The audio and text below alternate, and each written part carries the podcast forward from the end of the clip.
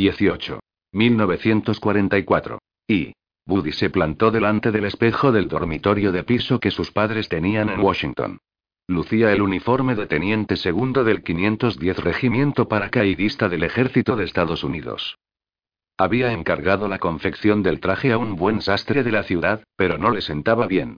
El color khaki le confería un tono cetrino y las insignias y los distintivos de la guerrera parecían puestos de cualquier manera. Probablemente, podría haberse librado de que lo llamasen a filas, pero decidió no hacerlo. Una parte de él deseaba seguir trabajando para su padre, que estaba ayudando al presidente Roosevelt a planear un nuevo orden global que evitaría más guerras mundiales. Habían conseguido la victoria en Moscú, pero Stalin no actuaba con constancia y parecía disfrutar creando problemas. En la conferencia de Teherán celebrada en diciembre, el dirigente soviético había vuelto a proponer la solución intermedia de los consejos regionales y Roosevelt había tenido que disuadirlo. Era obvio que la Organización de las Naciones Unidas debería mantenerse ojo a visor. Sin embargo, Bush podía apañarse sin Woody, y él se sentía cada vez peor permitiendo que otros combatieran por él. Tenía el mejor aspecto posible con el uniforme, así que entró en el salón para que su madre lo viera. Rosa tenía visita, un joven con el uniforme blanco de la Armada, y al cabo de un momento Woody reconoció el pecoso y atractivo rostro de Eddie Parry. Estaba sentado junto a Rosa en el sofá, con un bastón en la mano. Se puso en pie con dificultad para estrecharle la mano a Woody. Su madre tenía el semblante triste.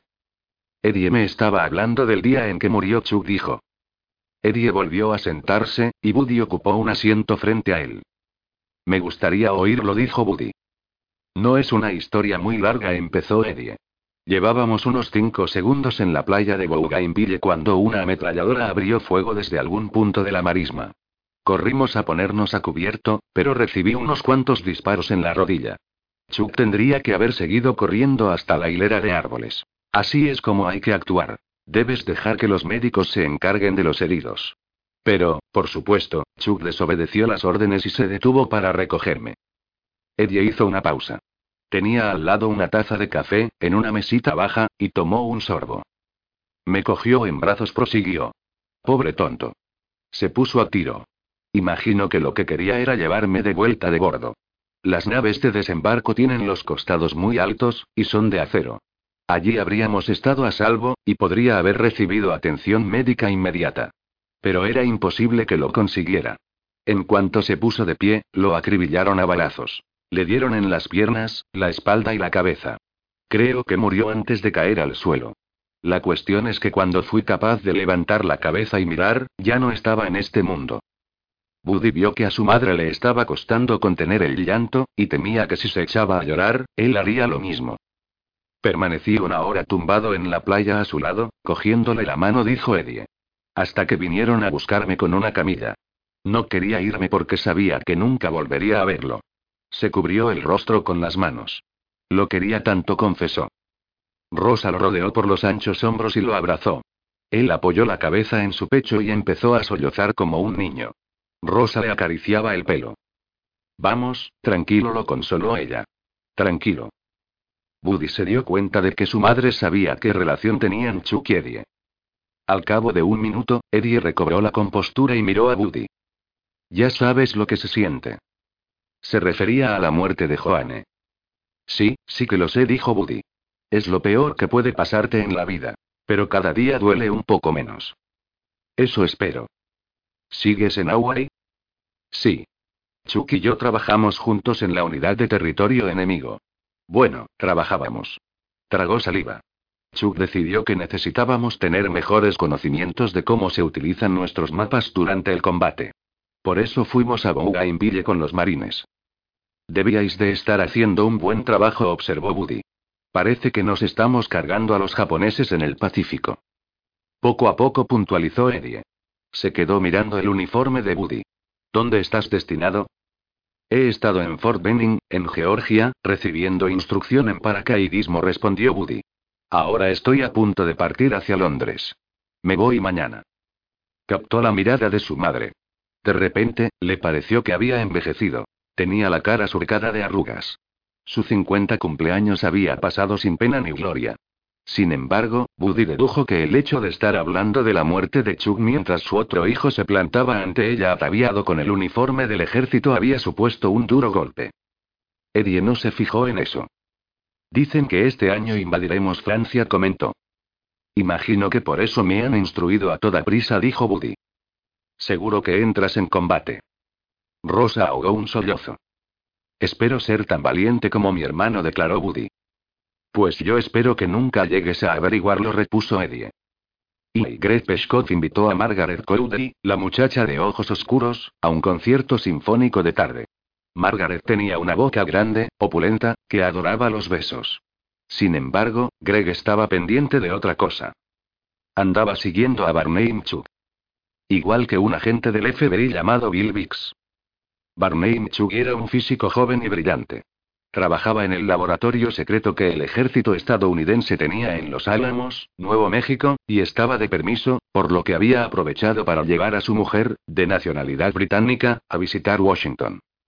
El FBI había averiguado de antemano que Mchug iba a asistir al concierto, y el agente especial Vic se las había arreglado para conseguirle a Greg dos localidades pocas filas por detrás de él. Una sala de conciertos, con centenares de extraños que se apiñaban al entrar y al salir, era el lugar perfecto para las citas clandestinas, y Greg quería saber qué era lo que Mchuk se traía entre manos. Era una lástima que ya se conocieran. Greg había hablado con Mchuk en Chicago el día que se probó la pila atómica. De eso hacía un año y medio, pero era posible que Mchuk lo recordase. Por eso tenía que asegurarse de que no lo viera. Cuando Greg y Margaret llegaron al lugar, los asientos de Mchug estaban libres. A ambos lados había sendas parejas de aspecto corriente. A la izquierda, un hombre de mediana edad que llevaba un humilde traje gris con rayas blancas y la sosaina de su esposa. A la derecha, dos mujeres de edad. Greg esperaba que Mchuk se presentase. Si era un espía, quería echarle el guante. Iban a escuchar la sinfonía número uno de Tchaikovsky. Así que te gusta la música clásica, comentó Margaret con desenfado mientras la orquesta afinaba. No tenía ni idea del verdadero motivo por el que Greg la había llevado allí. Sabía que se dedicaba a la investigación de armas, lo cual en sí ya era información secreta, pero, como a la mayoría de los estadounidenses, ni siquiera le sonaba que se estuviera desarrollando una bomba atómica. Creía que solo escuchaba jazz, dijo. Me encantan los compositores rusos. Son muy dramáticos, respondió Greg. Supongo que lo llevo en la sangre. Yo crecí rodeada de música clásica. A mi padre le gusta que una pequeña orquesta acompañe las cenas que organiza. La familia de Margaret era tan rica que, en comparación con ella, Greg se sentía un pobretón. Todavía no conocía a sus padres, pero sospechaba que no aprobarían una relación con el hijo ilegítimo de un famoso mujeriego de Hollywood. ¿Qué estás mirando? preguntó. Nada. Habían llegado los Mchuk. ¿Qué perfume llevas? Chichi de Renoir. Me encanta. Los Mchuk parecían felices. Una pareja radiante y próspera que disfrutaba de las vacaciones. Greg se preguntaba si el motivo por el que habían llegado tarde era que habían estado haciendo el amor en la habitación del hotel. Barney Mchuk estaba sentado al lado del hombre con el traje gris de rayas. Greg notaba que la prenda era de poca calidad por la rigidez antinatural de las sombreras. El hombre no se fijó en los recién llegados. Entonces los Michug empezaron a hacer un crucigrama. Acercaban las cabezas en un gesto de intimidad mientras examinaban el periódico que sostenía Barney. Al cabo de unos minutos, apareció el director. El concierto se inició con una obra de Saint-Saëns. Los compositores alemanes y austríacos habían perdido popularidad desde que había estallado la guerra, y los melómanos estaban descubriendo alternativas. Había un interés renovado por Sibelius. Era probable que Mchuk fuese comunista. Greg lo sabía porque J. Roberto Oppenheimer se lo había confesado. Oppenheimer, un destacado físico teórico de la Universidad de California, dirigía el laboratorio de los Álamos y era el jefe de todo el equipo científico del proyecto Manhattan. Tenía fuertes vínculos comunistas, aunque recalcaba que nunca había pertenecido al partido. ¿Para qué quiere el ejército a todos esos rojos? Había preguntado a Greg el agente especial Vix. Sea lo que sea lo que quieren encontrar en la larga travesía por el desierto, no hay suficientes científicos jóvenes, brillantes y de ideología conservadora en Norteamérica. No, no los hay, había respondido Greg. Si los hubiera, ya los habríamos contratado. A veces los comunistas eran más leales a su causa que a su país, y podía parecerles apropiado revelar los secretos de la investigación nuclear a la Unión Soviética. No era como pasarle información al enemigo. Los soviéticos eran aliados de Estados Unidos contra los nazis. De hecho, entre ambos países les habían plantado más cara que todos los otros aliados juntos. De todos modos, era peligroso. La información destinada a Moscú podía acabar en manos de Berlín. Además, cualquiera que dedicase más de un minuto a pensar en el orden mundial tras la guerra deduciría que Estados Unidos y la Unión Soviética no serían amigos para siempre.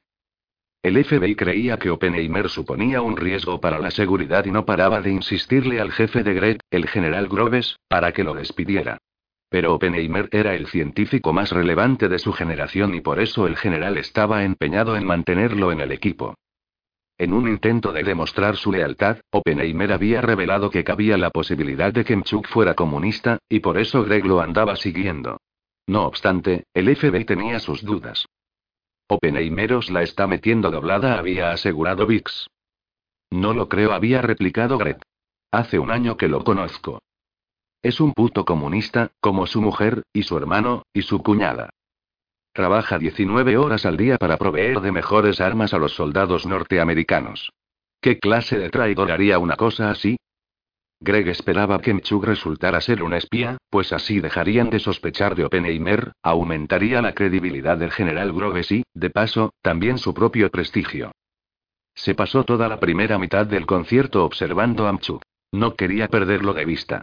El físico no prestaba atención a las personas sentadas a uno ni otro lado, parecía absorto en la música y solo apartaba los ojos del escenario para lanzar miradas cariñosas a la señora Mchuk, que era una típica belleza inglesa con el cutis de porcelana. ¿Estaba Oppenheimer equivocado con respecto a Mchuk? ¿O había obrado con gran sutileza y lo había acusado para apartar las sospechas de sí? Greg sabía que Dix también lo estaba observando. Se encontraba arriba, en el primer piso. Tal vez él hubiera visto algo. En el intermedio, Greg abandonó la sala detrás de los Michug y se situó en la misma cola para tomar café. Ni la pareja anodina ni las dos ancianas estaban por allí cerca. Greg se sentía frustrado. No sabía qué conclusiones sacar. ¿Eran infundadas sus sospechas? ¿O lo único inocente de los Michug era esa particular visita a la ciudad?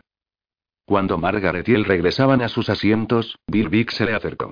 El agente era de mediana edad, tenía un ligero sobrepeso y se estaba quedando calvo. Llevaba un traje gris pálido con manchas de sudor en las axilas. Tenía razón, dijo en voz baja. ¿Cómo lo sabe? Fíjese en el tipo que se sienta al lado de Mchu. ¿El del traje gris de rayas? Exacto. Es Nikolai Yenkov, un agregado cultural de la embajada soviética.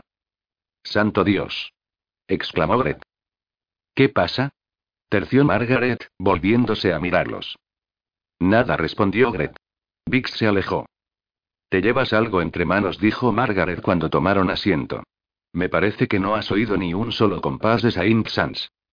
Estaba pensando en el trabajo. Dime que no es otra mujer y te dejaré en paz. No es otra mujer. Durante la segunda parte, Greg empezó a ponerse nervioso. No había observado contacto alguno entre los Michug y Yenkov. No hablaban, y Greg no vio que intercambiasen nada. Ninguna carpeta, ningún sobre, ningún carrete de fotos. La sinfonía tocó a su fin y el director recibió los aplausos pertinentes. El público empezó a desfilar. La caza del espía había sido un desastre. Tras salir al vestíbulo, Margaret fue al servicio. Mientras Greg la esperaba, Vic se le acercó. No he visto nada, dijo Greg. Yo tampoco. A lo mejor es pura casualidad que Mchug estuviera sentado al lado de Yenkov. Nada ocurre por casualidad. Pues igual han tenido algún tropiezo. Una contraseña errónea, por ejemplo. Vix negó con la cabeza. Seguro que se han pasado algo, solo que no lo hemos visto.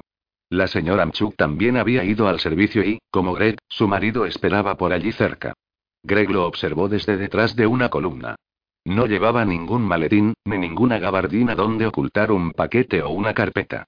Con todo, algo no acababa de cuadrarle. ¿Qué era? Entonces Greg cayó en la cuenta. El periódico. exclamó. ¿Cómo? Antes Barney llevaba un periódico.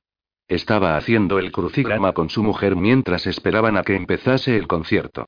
Y ahora ya no lo tiene. O lo ha tirado y o se lo ha pasado a Yenkov, con algo oculto dentro.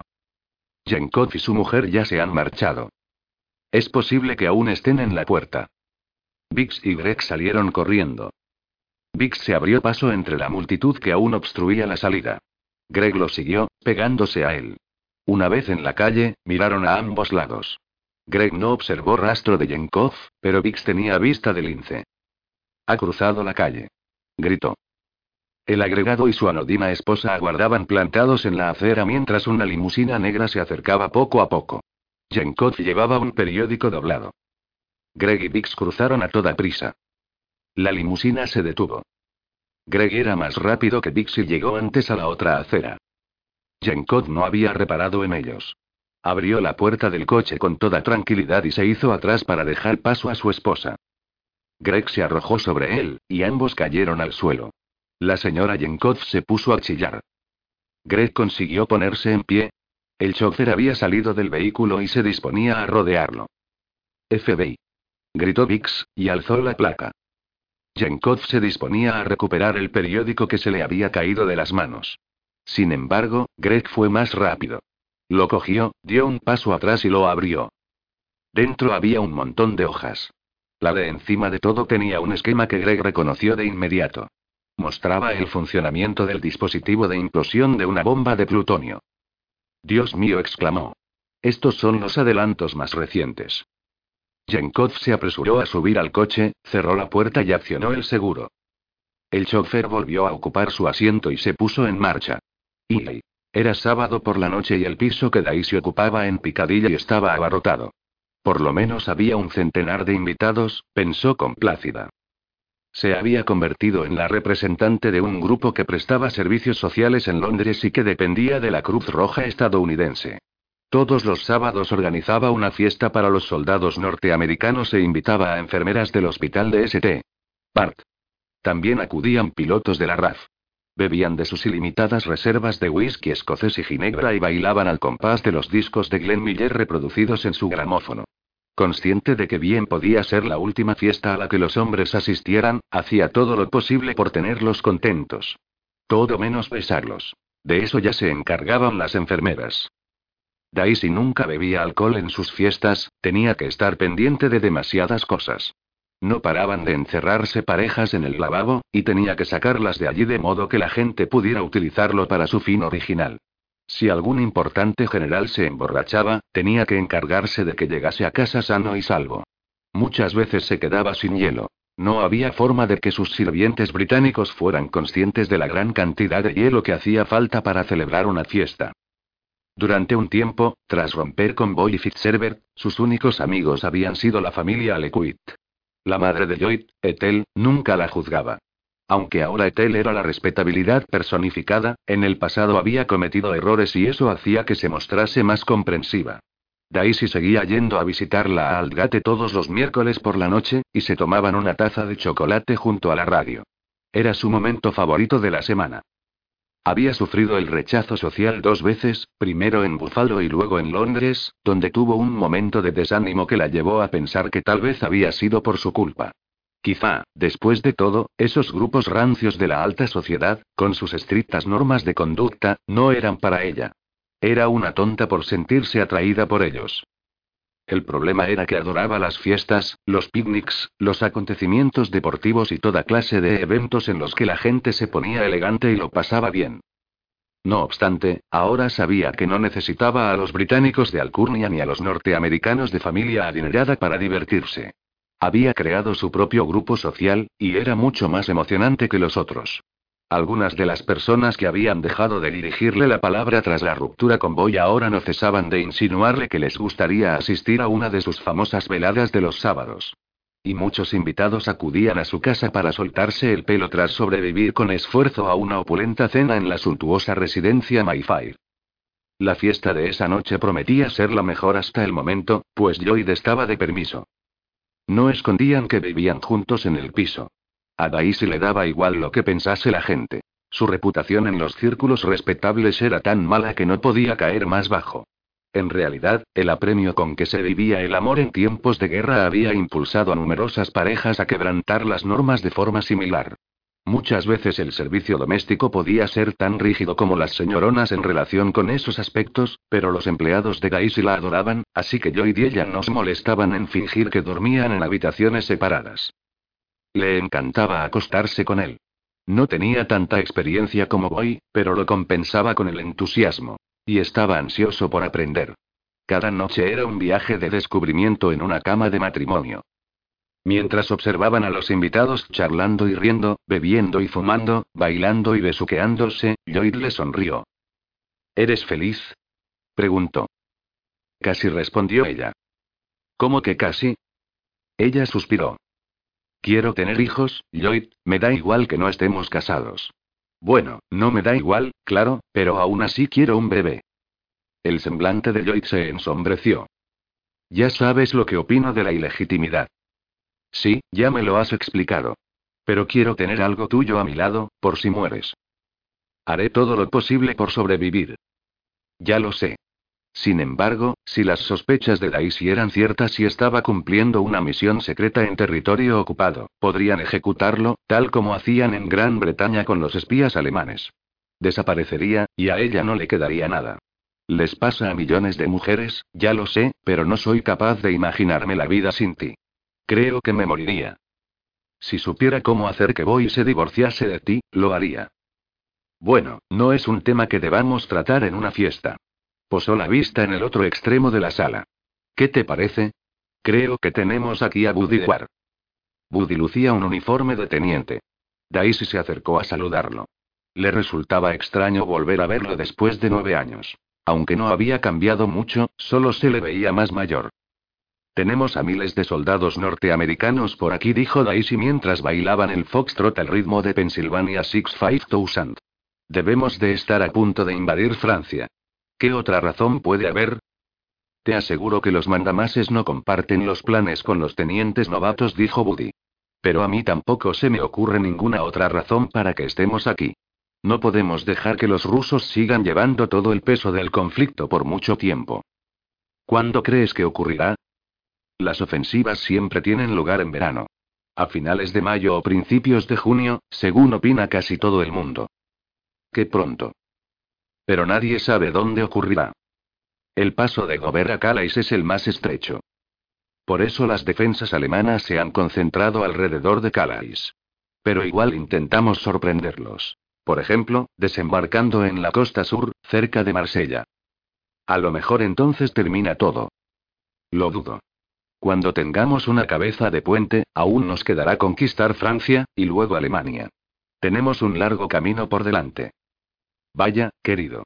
Buddy parecía necesitar que lo animasen, y Daisy conocía a la chica perfecta para hacerlo.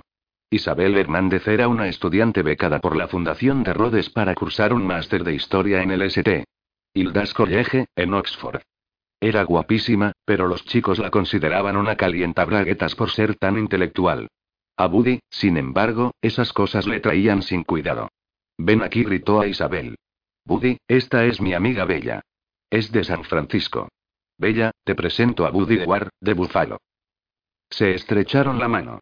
Bella era alta, y tenía el pelo grueso y oscuro y la piel aceitunada, exactamente igual que Joanne Rock. Buddy le sonrió. ¿Qué haces en Londres? preguntó. Daisy los dejó solos. Sirvió la cena a medianoche. Cuando conseguía provisiones de Estados Unidos, esta consistía en huevos con jamón. Si no, en sándwiches de queso. La cena ofrecía el paréntesis durante el cual los invitados podían hablar, un momento parecido al intermedio en el teatro. Reparó en que Buddy de War seguía acompañado de Bella Hernández, y parecían enfrascados en la conversación. Se aseguró de que todo el mundo dispusiera de lo que deseaba y se sentó en un rincón con Lloyd. Ya sé lo que quiero hacer cuando termine la guerra, si sigo con vida, dijo él. Además de casarme contigo, quiero decir. ¿Qué? Voy a presentarme como candidato al Parlamento. Daisy estaba emocionada. Lloyd. Eso es fantástico. Le echó los brazos al cuello y lo besó. Es pronto para felicitaciones. He presentado mi candidatura por Oxton, circunscripción contigua a la de mamá. Pero es posible que la sección local del Partido Laborista no me elija. Y aunque lo hagan, puede que no gane. En Oxton hay un parlamentario liberal con mucha fuerza en este momento. Quiero ayudarte, dijo ella. Me gustaría ser tu mano derecha. Te redactaré los discursos. Seguro que se me da bien. Me encantaría que me ayudases. Pues está hecho. Los invitados de más edad se marcharon después de cenar, pero la música continuó y la bebida no se agotaba, así que la fiesta prosiguió con un ambiente más desinhibido incluso. Buddy estaba bailando una pieza lenta con Bella, y Daisy se preguntó si era su primer escarceo amoroso desde la muerte de Joanne. Las caricias iban en aumento, y los invitados empezaron a trasladarse a los dos dormitorios. Como no podían cerrar la puerta porque Daisy siempre quitaba la llave, a veces había más de una pareja en la misma habitación, pero a parecía importarle. En una ocasión Daisy había encontrado a una pareja en el armario escobero, dormidos el uno en brazos del otro. A la una de la madrugada llegó su marido. No había invitado a Boy a la fiesta, pero este se presentó acompañado por una pareja de pilotos norteamericanos, y Daisy se encogió de hombros y los dejó entrar. Desprendía cierta euforía, y bailó con varias enfermeras. Luego se lo propuso a ella con amabilidad. ¿Estaría bebido? Se preguntó, o tal vez solo se había vuelto más transigente con ella. Si era así, tal vez se replanteara lo del divorcio. Ella accedió, y bailaron el Jitterbug. La mayoría de los invitados no sabían que eran un matrimonio separado, pero quienes estaban al corriente no daban crédito. He leído en el periódico que has comprado otro caballo de carreras, dijo ella, iniciando una conversación trivial. Se llama Afortunado, respondió él. Me ha costado ocho mil guineas. Toda una fortuna. Espero que valga la pena. Daisy adoraba los caballos, y había forjado en su mente la fantasía de que se dedicarían a comprarlos y adiestrarlos juntos. Sin embargo, él no había querido compartir la afición con su mujer.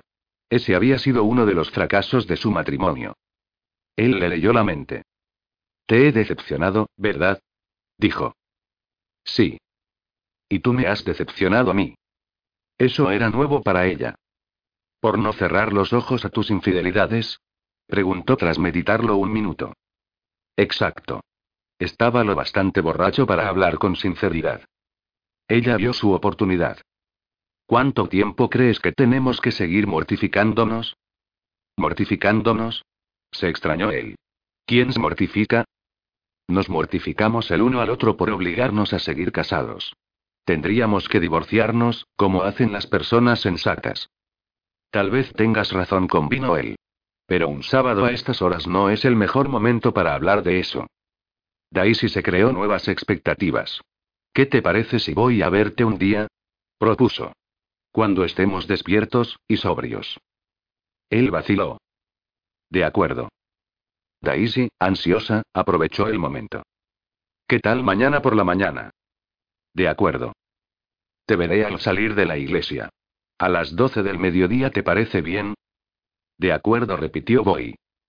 Y cuando Woody estaba cruzando y de Park con Bella para acompañarla a casa de una amiga que vivía en South Kensington, ella lo besó. Nadie lo había hecho desde la muerte de Joanne y, al principio, se quedó paralizado.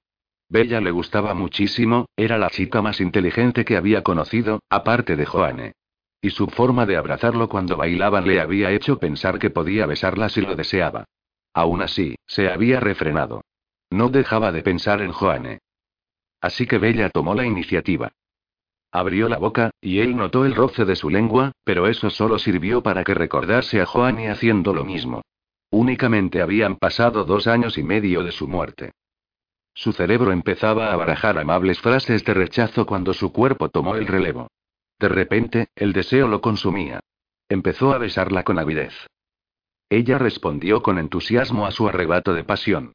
Le cogió las dos manos y las puso sobre sus pechos, grandes y suaves. Él gimió sin poder contenerse. Había oscurecido y apenas veía, pero, a juzgar por los sonidos medio ahogados procedentes de los arbustos de alrededor, dedujo que había bastantes parejas haciendo lo mismo. Ella se apretó contra su cuerpo. Buddy sabía que notaba su erección. Estaba tan excitado que tenía la impresión de que eyacularía de un momento a otro. Bella parecía igual de enardecida que él. Notó que le desabrochaba los pantalones con movimientos apresurados. Tenía las manos frías en contraste con su pene ardiente. Retiró la prenda que lo cubría y luego, para sorpresa y deleite de Buddy, se arrodilló. En cuanto rodeó el bálano con los labios, él se derramó en su boca sin poder controlarlo. Mientras lo hacía, ella lo succionó y lo lamió con impaciencia febril. Tras el momento del clímax, Bella siguió besándole el miembro hasta que bajó la erección. Luego lo tapó con suavidad y se levantó. Ha sido muy excitante, susurró. Gracias. Buddy estaba a punto de darle también las gracias, pero en vez de eso la abrazó y la atrajo con fuerza hacia sí. Se sentía tan agradecido que se habría echado a llorar. Ese momento, no había reparado en cuánto necesitaba las atenciones de una mujer esa noche. Era como si le hubieran quitado de encima algo que lo ensombrecía. No sé cómo decirte y empezó, pero no encontraba palabras para expresar lo que había significado para él. Pues no digas nada, repuso ella. De todos modos, lo sé. Lo noto. Caminaron hasta su casa. ¿Podríamos sí? Empezó él cuando llegaron a la puerta. Ella le posó un dedo en los labios para callarlo. Ve y gana la guerra, dijo. Luego entró. V. Cuando Daisy asistía al oficio religioso los domingos, lo cual no sucedía a menudo, evitaba las iglesias de élite frecuentadas por los fieles del West End que le volvían la cara y prefería trasladarse en metro hasta Aldgate y acudir a Calvary Gospel Hall. Las diferencias doctrinales eran numerosas, pero a ella eso no le importaba. Los cánticos de Leasten eran más divertidos. Lloyd y ella llegaron por separado. Los habitantes de Aldgate la conocían, y les gustaba tener a una aristócrata peculiar en sus humildes bancos. Sin embargo, tratándose de una mujer casada y separada, habría supuesto abusar de su tolerancia entrar en la iglesia del brazo de su concubino. Jesús no condenó a la adúltera, pero le pidió que no volviera a pecar, había dicho Billy, el hermano de Etel. Durante el oficio pensó en Boy. ¿Habría pronunciado en serio las palabras conciliadoras de la noche anterior, o todo había sido fruto de la debilidad del momento de embriaguez? Boy incluso le había estrechado la mano a Lloyd cuando se marchó, y eso tenía que significar que la perdonaba, ¿no? Sin embargo, se dijo que no debía permitir que sus esperanzas aumentasen. Boy era la persona más egocéntrica que había conocido en la vida, peor que su padre y su hermano Gret. Al salir de la iglesia, Daisy solía ir a casa de Ed a comer. Sin embargo, ese día dejó a Lloyd con su familia y se marchó a toda prisa. Regresó al West End y llamó a la puerta de la casa que su marido ocupaba en Mayfair. El mayordomo la acompañó al salón de día. Boy entró gritando. ¿De qué narices va todo esto? Rugió, y le arrojó un periódico. Lo había visto de ese humor muchísimas veces, y no le daba miedo. Solo le había levantado la mano una vez, y ella había cogido un pesado candelabro y lo amenazó con él. Nunca había vuelto a suceder. No estaba asustada, pero sí decepcionada. La noche anterior lo había visto de un humor excelente. Claro que aún cabía la posibilidad de que atendiera a razones. ¿Por qué estás tan contrariado? preguntó ella con serenidad. Mira el maldito periódico. Daisy se agachó y lo recogió. Era la edición del día del Sunday Mirror, un popular tabloide de izquierdas. En portada había una foto del nuevo caballo de Boy, afortunado, y el titular rezaba. Afortunado y. Vale por. 28 mineros del carbón. La noticia de la compra de Boy había aparecido en la prensa el día anterior, pero ese día el Mirror publicaba un indignado artículo de opinión que recalcaba que el precio del caballo, 8.400 libras, equivalía exactamente a 28 veces la paga compensatoria de 300 libras que recibía la viuda de un minero muerto en accidente de trabajo. Y la fortuna de la familia Fischerberg procedía de las minas de carbón. Mi padre está furioso, dijo Boy. Esperaba que lo nombrasen ministro de Asuntos Exteriores del gobierno después de la guerra. Probablemente esto ha arruinado sus posibilidades. Daisy respondió con exasperación. Escucha, Boy, ¿puedes hacer el favor de explicarme qué tengo yo que ver con eso? Mira quién ha escrito el maldito artículo. Daisy miró la firma. Billy Williams. Parlamentario por Aberowen. El tío de tu novio. Soltó Boy. ¿Te crees que antes de escribir un artículo me lo consulta a mí? Él agitó el dedo en señal de advertencia. Por alguna razón, esa familia nos odia. Creen que es injusto que ganes tanto dinero con el carbón mientras los propios mineros pasan penurias. Estamos en guerra, ya sabes. Tú también vives de una fortuna heredada, le espetó. Además, anoche no observé mucha austeridad en tu piso de Piccadilly, y eso que estamos en guerra. Tienes razón, convino ella. Pero yo me dedico a dar fiestas para los soldados. Tú, en cambio, te has gastado una fortuna en un caballo. Es mi dinero. Pero lo ganas con el carbón. Te has acostado tantas veces con ese cabrón de Williams que te has convertido en una maldita bolchevique. Esa es una de las muchas cosas que nos separan, boy. ¿En serio quieres seguir casado conmigo? Encontrarás a alguien que te convenga, la mitad de las chicas de Londres darían cualquier cosa por convertirse en vizcondesas de Aberowen. No haré nada que favorezca a esos malditos Williams. Además, anoche me pareció oír que tu novio quiere convertirse en parlamentario. Lo hará estupendamente. Pues contigo cerca, lo tiene muy mal. Ni siquiera lo elegirán. Es un maldito socialista, y tú eres exfascista. Ya he pensado en eso. Sé que es un poco problemático y... ¿Problemático? Es una barrera infranqueable. Espera a que la noticia salga en los periódicos. Te crucificarán igual que hoy han hecho conmigo. Imagino que piensas vender la historia al Daily Mail. No me hará falta. Lo harán sus rivales. Acuérdate de mis palabras. Contigo cerca, Lloyd Williams no tendrá ni una maldita oportunidad. Vi. Durante los primeros cinco días de junio, el teniente Woody de War y su sección de paracaidistas, además de otros mil hombres aproximadamente, permanecieron aislados en un aeródromo del noroeste de Londres. Habían convertido un hangar en un dormitorio gigante con cientos de camas dispuestas formando largas hileras. Veían películas y escuchaban discos de jazz para entretenerse mientras esperaban. El objetivo era Normandía.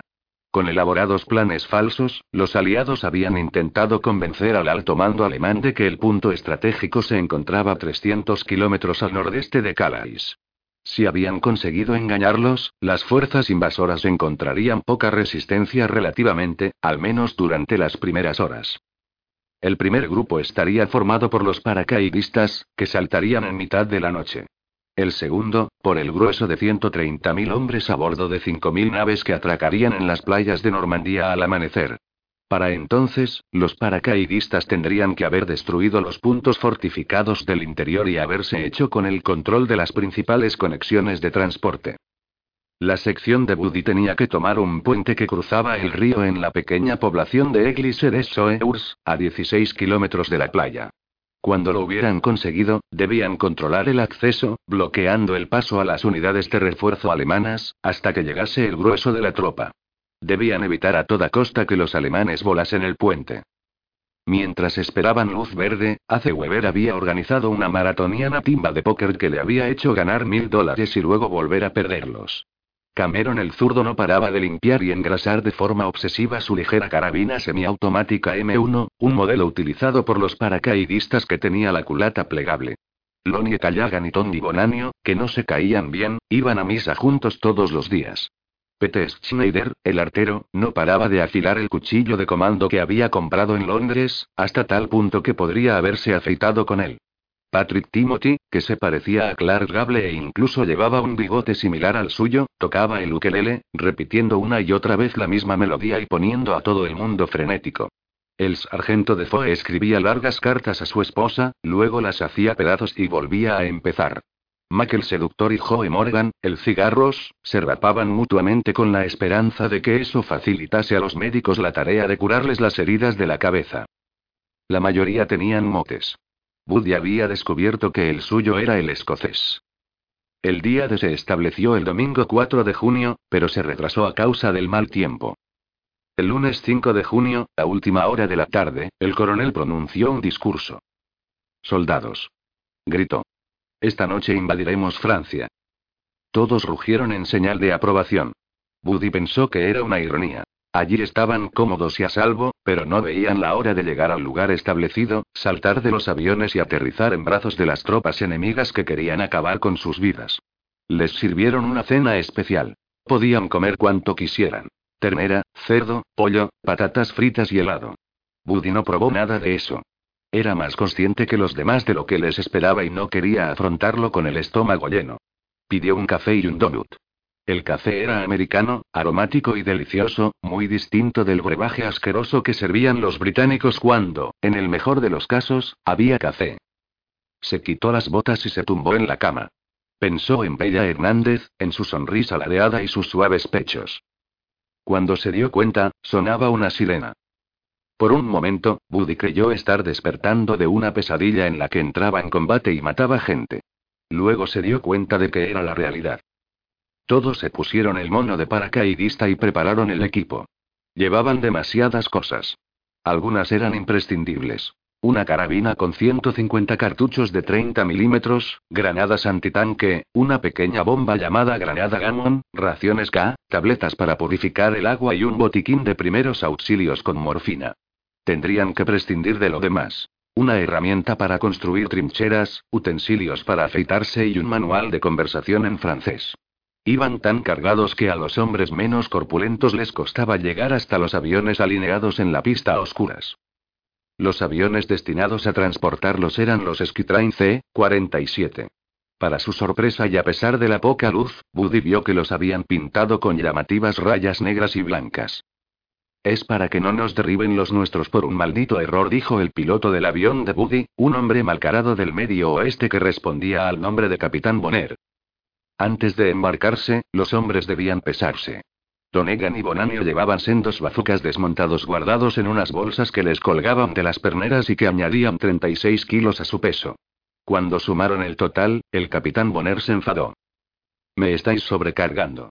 Gruñó a Buddy. No conseguiré levantar este puto aparato del suelo.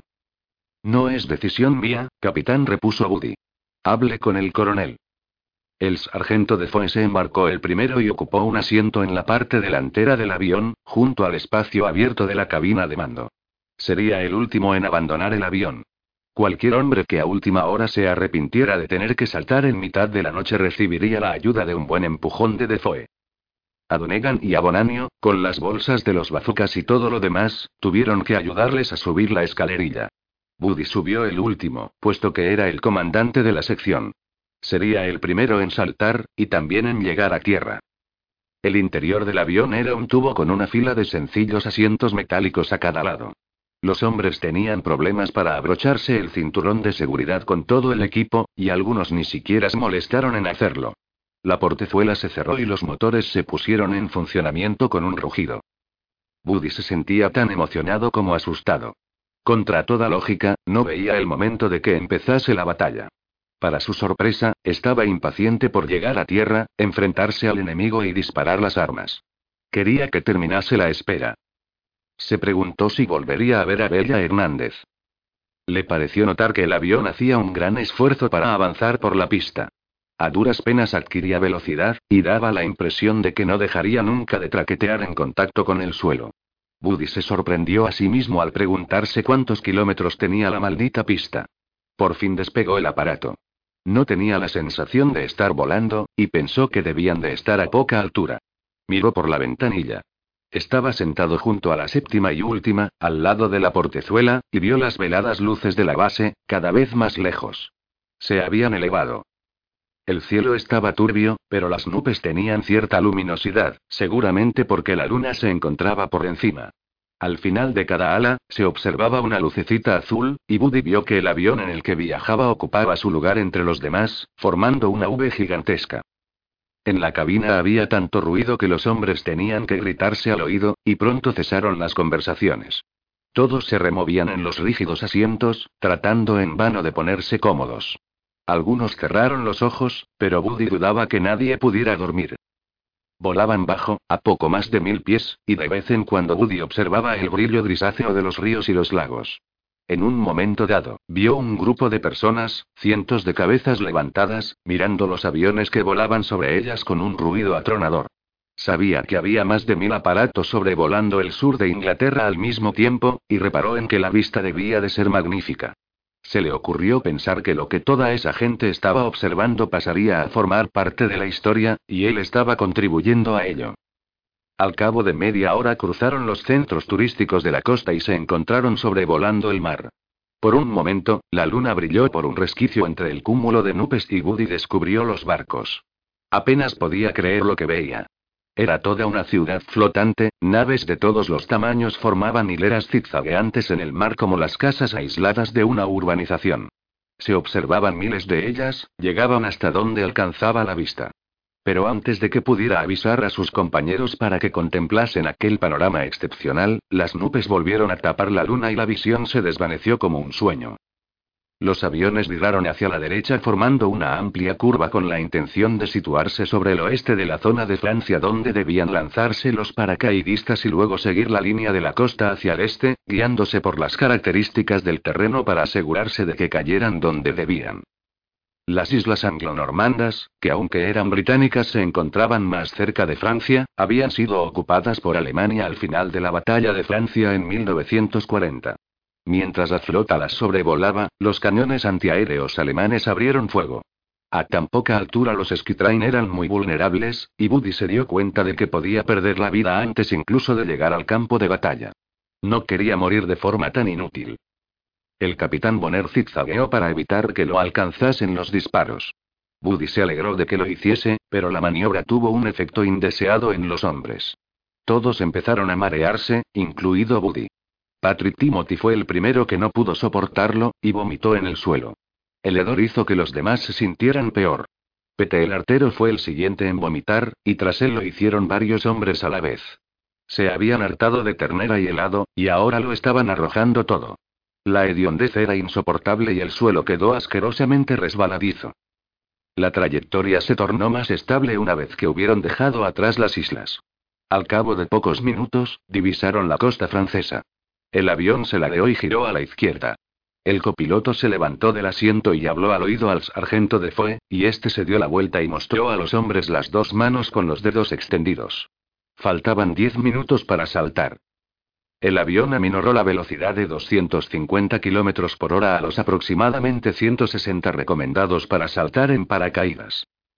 De repente, se encontraron en medio de un banco de niebla. Era tan denso que ocultaba la luz azul del extremo de las alas. A Buddy se le aceleró el corazón. Era una situación muy peligrosa para un grupo de aviones que volaban tan cerca los unos de los otros. Menuda tragedia supondría morir en un accidente aeronáutico, ni siquiera en combate. Sin embargo, Bonner solo podía mantener la trayectoria recta y no perder la esperanza. Cualquier cambio de dirección provocaría una colisión segura. El avión salió del banco de niebla con tanta rapidez como había entrado en él.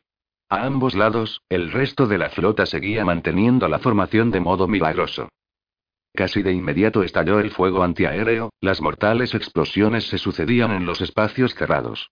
En tales circunstancias, Buddy sabía que las órdenes del piloto consistirían en mantener la velocidad y volar directamente hacia el objetivo. Pero Bonner desafió las órdenes y rompió la formación. El zumbido de los aviones aumentó hasta convertirse en un rugido de los motores a toda máquina. La nave empezó a zigzaguear otra vez. El morro del avión descendió para tratar de adquirir mayor velocidad. Buddy miró por la ventanilla y vio que muchos otros pilotos estaban actuando con igual indisciplina. No podían controlar el impulso de salvar la vida. Se encendió la luz roja de la puerta. Faltaban cuatro minutos. Buddy estaba seguro de que la tripulación había encendido la luz demasiado pronto, estaban desesperados por librarse de las tropas y correr a salvar el pellejo. Sin embargo, eran ellos quienes disponían de la carta de navegación, así que no servía de nada discutir. Se puso en pie. Levantaos y enganchaos. Gritó. La mayoría de los hombres no podían oírlo pero sabían lo que estaba diciendo. Todos se pusieron en pie y engancharon el cabo fijo al cable situado sobre sus cabezas, para que no pudieran caer de modo accidental. La portezuela se abrió y un viento aullador penetró por ella. El avión se desplazaba a demasiada velocidad. Un salto en esas condiciones resultaba desagradable, pero ese no era el principal problema. Aterrizarían en puntos muy separados, y Buddy tardaría mucho más tiempo en reunir a sus hombres. Alcanzarían el objetivo más tarde de lo previsto y empezarían la misión con retraso. Maldijo a Bonner. El piloto continuó ladeándose hacia un lado y hacia el otro, esquivando el fuego antiaéreo. A los hombres les costaba mantener los pies en el suelo resbaladizo por los vómitos. Buddy se asomó a la portezuela. Bonner había empezado a descender mientras trataba de aumentar la velocidad y ahora el avión volaba a unos 500 pies. Demasiado bajo. Tal vez no tuvieran tiempo de abrir el paracaídas del todo antes de llegar al suelo. Vaciló, luego hizo una seña al sargento para que se acercase. Defoe se plantó a su lado y miró abajo, luego sacudió la cabeza. Si saltamos desde esta altura, la mitad de los hombres se romperán los tobillos, gritó con la boca pegada al oído de Buddy. Y los de los bazucas se matarán. Buddy tomó una decisión. Asegúrese de que no salte nadie, gritó a Defoe. Entonces se desenganchó del cable y, abriéndose paso entre las dos hileras de hombres, avanzó hasta la cabina de mandos. La ocupaban tres tripulantes. Arriba. Arriba. Gritó a voz en cuello. Vuelva atrás y salte. Gritó Bonner a su vez. Nadie va a saltar desde esta altura. Buddy se inclinó y señaló el altímetro, que indicaba 480 pies. Es un suicidio. Salga de la cabina de mandos, teniente. Es una orden. Buddy debía obedecer a su superior, pero decidió dejar clara su postura. No, a menos que ganemos altitud. Dejaremos atrás el objetivo si no saltan ahora mismo. Buddy perdió la paciencia. Pues salta tú, cabrón. Salta tú. Bonner parecía furioso, pero Buddy no se movió. Sabía que el piloto no estaría dispuesto a regresar con todos a bordo del avión porque tendría que afrontar una investigación para averiguar qué había salido mal, y Bonner ya había desobedecido demasiadas órdenes esa noche. Entre reniegos, tiró de la palanca de maniobra. El morro del avión volvió a elevarse de inmediato, y el aparato ganó altura y perdió velocidad. ¿Satisfecho? gruñó Bonner. No, joder. Buddy no pensaba volver atrás y dar tiempo a que Bonner cambiase la trayectoria. Saltamos a mil pies. Bonner aumentó la velocidad al máximo. Buddy no apartaba los ojos del altímetro. Cuando llegó a mil pies, se dirigió a la parte trasera del avión. Se abrió paso entre los hombres, llegó a la portezuela, se asomó, hizo el consabido gesto de aprobación levantando los pulgares y saltó. El paracaídas se abrió de inmediato. Descendió con rapidez mientras la vela se desplegaba, hasta que ésta frenó su caída. Al cabo de unos segundos se encontró en el agua. Durante una fracción de segundo, lo invadió el pánico. Temía que el cobarde de Bonner los hubiera hecho lanzarse al mar. Entonces sus pies toparon con algo sólido, por lo menos mullido, y comprendió que había caído en un terreno inundado. La seda del paracaídas lo envolvió. Luchó por librarse de sus pliegues y se desabrochó el arnés. Se encontraba de pie en medio metro de agua y miró alrededor. O bien estaba en un terreno pantanoso o, lo más probable, en un campo inundado por los alemanes para impedir la invasión por parte de las fuerzas enemigas. No vio a nadie, ni amigo ni enemigo, ni tampoco ningún animal. Claro que había muy poca luz. Miró el reloj. Eran las cuatro menos veinte de la madrugada. Luego observó la brújula para orientarse. A continuación, extrajo la carabina M1 del estuche y desplegó la culata. Colocó un cartucho de 15 proyectiles en la ranura y desplazó la palanca para introducir uno en la recámara. Por fin, hizo rotar el dispositivo de seguridad hasta retirarlo. Rebuscó en el bolsillo y sacó un pequeño objeto metálico con aspecto de juguete infantil. Al presionarlo, emitió un ruidito seco inconfundible. Lo habían repartido a todos los hombres para que pudieran reconocerse en la oscuridad sin arriesgarse a revelar contraseñas británicas. Cuando estuvo preparado, volvió a mirar alrededor. Probó a presionar el objeto dos veces. Al cabo de un momento, oyó un ruidito idéntico justo enfrente. Avanzó chapoteando en el agua. Olía a vómito. ¿Quién hay ahí? preguntó en voz baja. Patrick Timothy. Soy el teniente de War. Sígueme. Timothy había sido el segundo en saltar, así que Buddy supuso que si seguían en esa misma dirección tenían muchas oportunidades de encontrar a los demás. Tras caminar 50 metros toparon con Mac y con Joel Cigarros, que ya se habían reunido. Salieron del agua y se encontraron en una carretera estrecha, donde vieron a las primeras víctimas. Lonnie y Tony, que llevaban los bazucas en las bolsas de las perneras, habían aterrizado con demasiada fuerza. Creo que Lonnie está muerto, observó Tony. Buddy lo comprobó. Tenía razón. Lonnie no respiraba. Al parecer, se había roto el cuello. Tony no podía moverse, y Buddy pensó que debía de haberse roto una pierna. Le administró una dosis de morfina y lo arrastró desde la carretera hasta un prado cercano. Tony tendría que esperar allí a los médicos. Buddy ordenó a Mac y a Joel cigarros que ocultasen el cuerpo de Lonnie para que no guiara a los alemanes hasta Tony. Trató de examinar el terreno que los rodeaba, esforzándose por reconocer algo que se correspondiera con el mapa. La tarea se le antojó imposible, y más en la oscuridad. ¿Cómo iba a guiar a esos hombres hasta el objetivo si no sabía dónde estaba? Lo único de lo que estaba bastante seguro era que no habían aterrizado donde debían. Oyó un ruido extraño y, al cabo de un momento, vio una luz.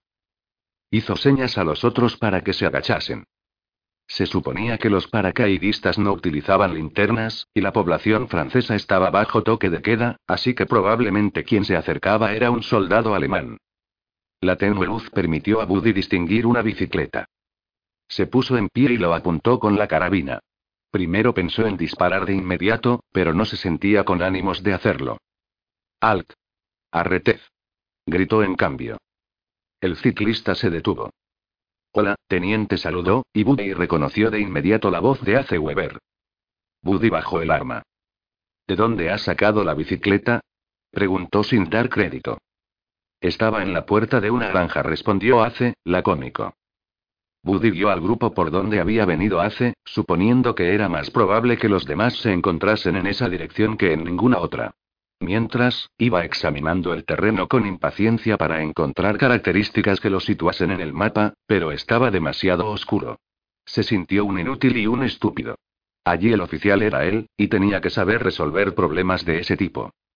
Encontró a más hombres de su sección en la carretera. Luego llegaron a un molino. Buddy decidió que no podía seguir sin saber por dónde iba, así que fue directo al molino y llamó a la puerta. Se abrió una ventana de la planta superior. ¿Quién es? preguntó un hombre en francés. Somos norteamericanos, respondió Buddy. Vive la France. ¿Qué quieren? Liberarlos, dijo Buddy con su francés de colegial. Pero antes necesito que me ayude a situarme en el mapa. El molinero se echó a reír.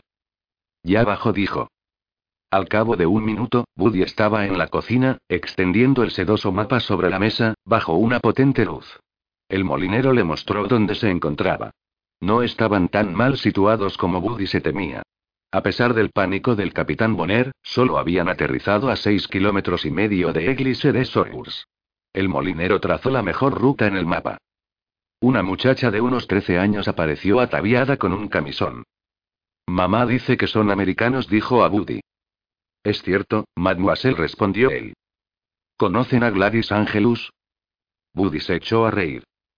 Pues una vez coincidí con ella en casa del padre de un amigo. ¿Y de verdad es tan, tan guapa? Incluso más que en las películas. Lo sabía. El molinero le ofreció vino. No, gracias, dijo Buddy. Tal vez cuando ganemos. El molinero lo besó en ambas mejillas.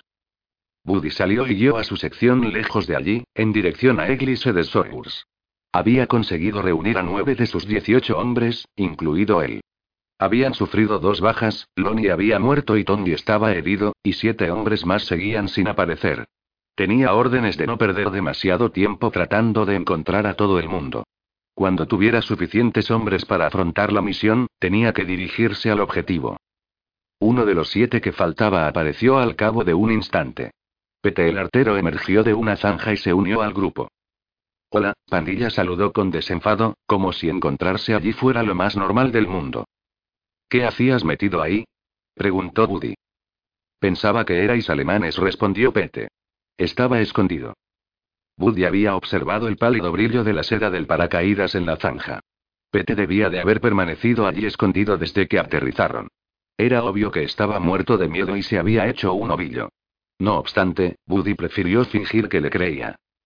A quien más deseaba encontrar era el sargento de Zoe. Era un militar avezado, y Buddy pensaba dejarse guiar por su experiencia. Sin embargo, no lo veía por ninguna parte. Estaban cerca de un cruce cuando oyeron ruidos. Buddy reconoció el sonido de un motor al ralentí y distinguió dos o tres voces. Ordenó a todo el mundo que se agachara, y la sección avanzó de ese modo. Más adelante, vio que un motociclista se había detenido a hablar con dos peatones. Los tres iban uniformados, y hablaban alemán. En el cruce había un edificio, tal vez se tratase de una pequeña taberna o una panadería. Al cabo de cinco minutos, perdió la paciencia y se dio media vuelta. Patrick Timothy. Susurró. Patel Potas. El escocés te llama. Timothy avanzó a gatas. Seguía oliendo a vómito, y por eso le habían puesto esmote. Buddy había visto a Timothy jugar al béisbol, y sabía que era capaz de lanzar un objeto con fuerza y precisión. Arroja una granada contra esa moto, ordenó Buddy. Timothy sacó una granada de su mochila, tiró de la anilla y la lanzó por los aires. Se oyó un ruido metálico. ¿Qué ha sido eso? preguntó uno de los hombres en alemán. Entonces la granada estalló. Se oyeron dos explosiones. La primera derribó a los tres alemanes. La segunda procedía del depósito de la motocicleta, y provocó una llamarada que engulló a los tres hombres y dejó un hedor de carne carbonizada. No os mováis. Gritó Woody a su sección. Observó el edificio. ¿Habría alguien dentro? Durante los siguientes minutos, nadie abrió la puerta ni ninguna ventana. O el lugar estaba desierto o los ocupantes se habían escondido debajo de la cama. Woody se puso en pie e hizo señas a sus hombres para que lo siguieran. Se le hizo raro pasar por encima de los horrendos cadáveres de los tres alemanes. Él había ordenado su muerte, la muerte de hombres que tenían padre y madre, esposa o novia, incluso tal vez tuvieran hijos. Ahora esos hombres habían quedado reducidos a un espeluznante amasijo de sangre y carne carbonizada. Buddy debería haber experimentado una sensación triunfal, era su primer enfrentamiento con el enemigo y lo había derrotado. Sin embargo, solo sentía alguna que otra náusea. Tras superar el cruce, empezó a andar a paso ligero y ordenó que nadie hablase ni fumase. Para conservar las energías, se comió una barrita de chocolate de la ración de que más bien parecía masilla con azúcar. Al cabo de media hora oyó un coche y ordenó que todo el mundo se escondiera en los campos. El vehículo avanzaba deprisa con los faros encendidos. Probablemente era alemán, pero los aliados enviaban jeeps en planeadores, además de cañones antitanque y otras armas de artillería, así que también era posible que se tratara de un vehículo amigo. Se escondió detrás de un seto y esperó a que hubiera pasado. Circulaba demasiado rápido para identificarlo. Se preguntó si debía haber ordenado a su sección que le disparase. No, decidió. Pensándolo bien, era mejor concentrarse en su misión. Pasaron por tres aldeas que Buddy logró identificar en el mapa. De vez en cuando se oía ladrar a algún perro, pero nadie salió a averiguar qué ocurría. Sin duda, los franceses habían aprendido que, bajo la ocupación enemiga, era mejor encargarse de sus propios asuntos. Resultaba inquietante tener que avanzar con cautela por carreteras extrañas sumidos en la oscuridad y armados hasta los dientes, y pasar frente a casas silenciosas cuyos ocupantes dormían ajenos a las armas mortales que acechaban frente a las ventanas. Por fin llegaron a las inmediaciones de Église de Sours. Buddy ordenó un breve descanso. Entraron en una pequeña arboleda y se sentaron en el suelo. Bebieron de las cantimploras y comieron de las raciones. Buddy no permitió que nadie fumase todavía. Un cigarrillo encendido resultaba visible desde distancias sorprendentes. Era de suponer que la carretera que seguían daba directamente al puente. No disponía de mucha información sobre hasta qué punto estaba custodiado. Puesto que los aliados habían descubierto que era importante, era lógico pensar que los alemanes también lo creían, y por tanto era probable que hubieran tomado medidas de seguridad. Pero estas podían consistir en cualquier cosa, desde un hombre con un fusil hasta una sección completa. No podía planear el asalto hasta que viera el objetivo. Al cabo de diez minutos ordenó avanzar. Ahora no le hacía falta insistir para que los hombres guardasen silencio, pues advertían el peligro. Recorrieron la calle con cautela, pasaron frente a casas, iglesias y tiendas, pegados a los muros, aguzando la vista en la oscuridad de la noche, sobresaltándose ante el mínimo sonido. Un acceso de tos ruidoso y repentino estuvo a punto de provocar que Buddy disparase la carabina. Église de Soeurs era más un pueblo grande que una pequeña aldea, y Buddy divisó el brillo plateado del río antes de lo esperado. Alzó la mano para que todo el mundo se detuviera. La calle principal descendía con una ligera pendiente y desembocaba en el río, formando un estrecho ángulo con este, de modo que le proporcionaba una buena visibilidad. La corriente de agua tenía unos 30 metros de ancho y el puente consistía en una única arcada.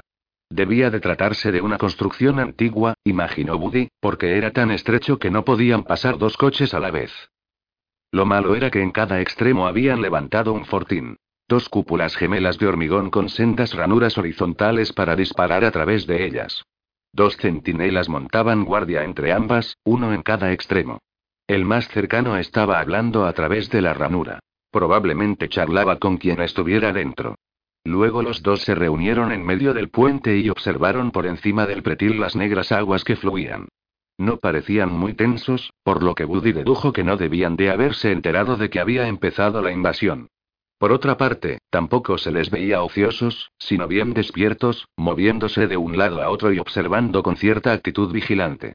Buddy no podía adivinar cuántos hombres había dentro de los fortines ni hasta qué punto iban armados. ¿Habría ametralladoras acechando tras las ranuras o solo fusiles? La diferencia era abismal. Le habría gustado contar con más experiencia bélica.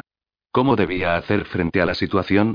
Imaginó que debía de haber miles de hombres como él, oficiales recién graduados que tenían que resolver los problemas a medida que se presentaban. Ojalá el sargento de Foe estuviese allí. La forma más fácil de neutralizar un fortín consistía en acercarse con sigilo y lanzar una granada por la ranura. Era probable que un hombre veloz consiguiera arrastrarse hasta el primero sin ser visto. Lo malo era que Buddy tenía que inutilizar las dos construcciones a la vez. Si no, el ataque a la primera alertaría a los ocupantes de la segunda. ¿Cómo podía arreglárselas para llegar hasta el segundo fortín sin que los centinelas lo vieran? Notó que sus hombres se inquietaban. No debía de gustarles percibir que su teniente no sabía cómo actuar. Pete el artero llamó. Tú te acercarás al primer fortín y arrojarás una granada por la ranura. Sí, señor, respondió Pete, aunque se le veía aterrado. Luego Buddy nombró a los dos mejores tiradores de la sección. Joel Cigarros y Mac llamó. Elegid un centinela cada uno. En cuanto Pete haya lanzado la granada, cargáoslos. Los dos hombres asintieron y levantaron las armas. En ausencia de Defoe, decidió nombrar a Ace Weber el segundo de mando. Eligió a cuatro hombres más. Seguida hace ordenó. En cuanto empiece el tiroteo, cruzad el puente a toda prisa y asaltad el otro fortín. Si sois lo bastante rápidos, aún los pillaréis desprevenidos. Sí, señor, respondió Ace. Esos cabrones no sabrán ni quién los ha atacado. Buddy dedujo que la agresividad le servía para ocultar el miedo. Todos los que no vais con Ace, seguidme hasta el primer fortín. A Buddy no acababa de parecerle bien haber asignado a Ace y a los hombres que iban con él la tarea más arriesgada mientras él se reservaba la menos peligrosa. Pero le habían repetido mil veces que un oficial no debía exponer la vida de forma innecesaria, pues entonces no habría nadie que diera órdenes a sus hombres. Se dirigieron hacia el puente, con Pete a la cabeza. Era un momento peligroso. Diez hombres que avanzaban juntos por la calle no podían pasar desapercibidos mucho tiempo, ni siquiera de noche. Cualquiera que tuviera la atención puesta en su trayectoria percibiría el movimiento. Si saltaba la alarma de forma prematura, Pete el artero no conseguiría llegar al fortín, y entonces la sección perdería la ventaja del efecto sorpresa. El camino era largo. Pete llegó a una esquina y se detuvo. Buddy supuso que estaba esperando a que el centinela más cercano abandonase su puesto junto al fortín y se dirigiera al centro del puente. Los dos francotiradores encontraron un lugar donde ponerse a cubierto. Buddy se arrodilló sobre una pierna e indicó a los demás que hiciesen lo propio. Todos observaron al centinela. El hombre dio una larga calada al cigarrillo, lo arrojó al suelo, pisoteó la punta para apagarlo y exhaló el humo formando una gran voluta. Luego se puso derecho, se colocó bien sobre el hombro la bandolera del fusil y empezó a caminar. El centinela del extremo opuesto hizo lo mismo. Pete recorrió el siguiente bloque de casas y llegó al final de la calle. Entonces se puso a cuatro patas y cruzó la calzada con rapidez. Cuando llegó junto al fortín, se levantó. Nadie lo había descubierto. Los dos centinelas seguían caminando hacia el centro del puente. Pete buscó una granada y tiró de la anilla. Esperó unos segundos. Buddy imaginó que lo hacía para evitar que los hombres de dentro del fortín tuvieran tiempo de arrojar fuera la granada. Luego rodeó con el brazo la construcción semiesférica y, con cuidado, soltó la granada dentro. Se oyeron rugir las carabinas de Joe y Mac. El centinela más cercano cayó, pero el otro resultó ileso. El hombre fue muy valiente y, en lugar de darse media vuelta y echar a correr, se arrodilló sobre una pierna y descolgó el fusil. Con todo, fue demasiado lento. Las carabinas volvieron a disparar de forma casi simultánea y el centinela cayó sin haber llegado a disparar. Entonces se oyó el ruido amortiguado de la granada de Pete al explotar dentro del fortín más cercano. Buddy ya había echado a correr a toda velocidad, y los hombres lo seguían de cerca. En cuestión de segundos, llegaron al puente. El fortín tenía una portezuela baja de madera. Buddy la abrió de golpe y entró. En el suelo había tres alemanes uniformados. Estaban muertos. Se dirigió a una de las ranuras y miró por ella. Ace y los cuatro hombres que lo acompañaban estaban cruzando a toda prisa el pequeño puente y, mientras, disparaban sus armas contra el otro fortín. La longitud del puente era solo de unos 300 metros, pero les sobraba la mitad. Cuando alcanzaron el centro, una ametralladora abrió fuego. Los norteamericanos quedaron atrapados en un estrecho paso sin ninguna posibilidad de ponerse a cubierto. La ametralladora disparaba como loca y, en cuestión de segundos, cayeron los cinco.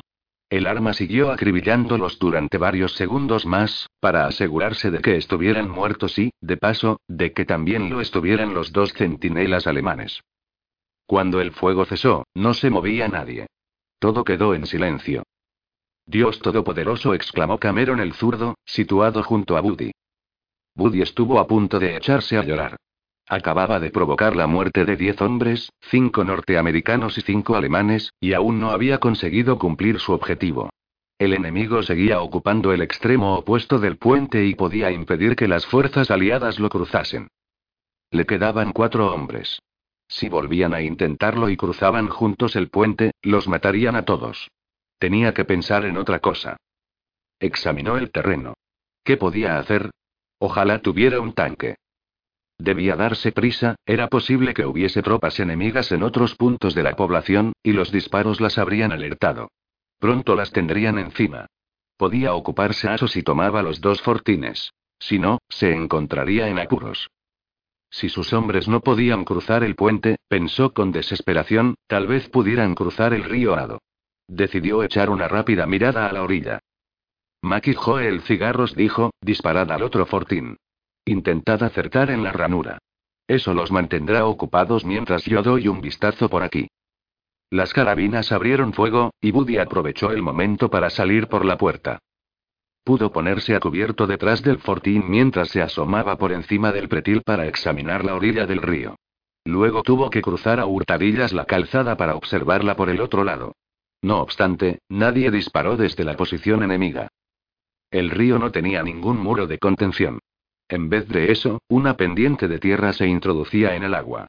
Daba la impresión de que en la orilla opuesta sucedía lo mismo, pensó.